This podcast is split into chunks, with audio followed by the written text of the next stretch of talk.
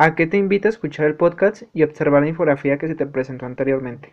Me invita a compartir la información a mis vecinos y a sus hijos. ¿Crees que la contaminación del río te afecta a, ti, a ti o a tu familia? Sí, sí me afecta a mí y a mi familia porque los olores del río enferman en las vías respiratorias de los niños y de las personas y aparecen alergias en el cuerpo. ¿Estás dispuesto a tomar acciones activas para reducir la contaminación del río Santiago? Sí, sí estoy dispuesta. Lo que yo haría es no tirar basura, e ir e invitar a mis vecinos, ir a limpiar el río.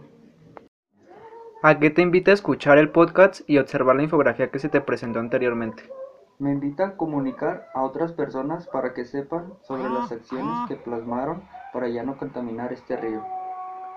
¿Crees que la contaminación del río te afecta a ti o a tu familia?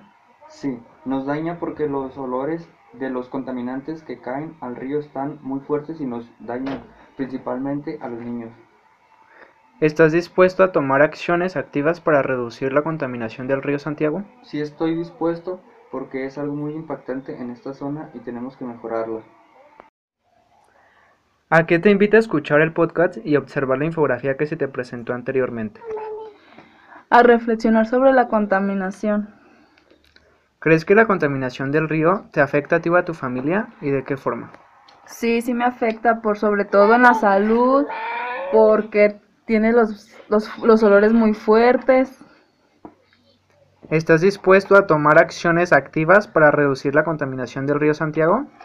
Sí, este, tratando de no contaminar, este,